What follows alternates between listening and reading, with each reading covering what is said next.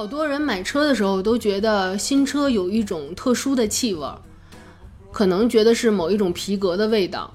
那这种特殊的叫做新车味儿，他们经常会刺激消费者的购物的这个欲望。但实际上呢，这种新车味儿并非天然而来，并不是你那个车里面天然的皮革的味道啊，真的吗？对，而是汽车公司的一种市场营销术。你甚至可以在汽车制造厂的车间里面找到一个罐子，上面写着“新车味儿”，就是新车出厂前，工人呢会在汽车内喷上这种气味儿。哦，嗯。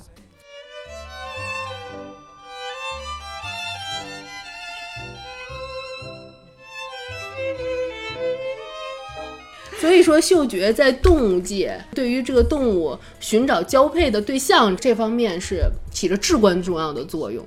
就说大象的嗅觉基因数是非常庞大的，嗅觉远胜于我们平时认为的，比如狗啊，还有老鼠啊。雌性的非洲象每三年只有几天适合生育，而这几天就是雄性非洲象就要通过嗅觉加以辨别，嗯，以免错过春宵一刻。你这时间得抓紧，对，十万八千里都得跑过来。他要是错过了，悔青肠子的。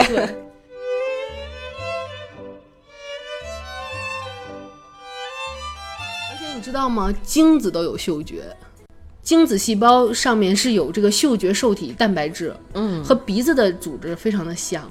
精子能与卵子相遇，依赖的正是嗅觉。即便卵子的气味被冲淡十万倍，精子。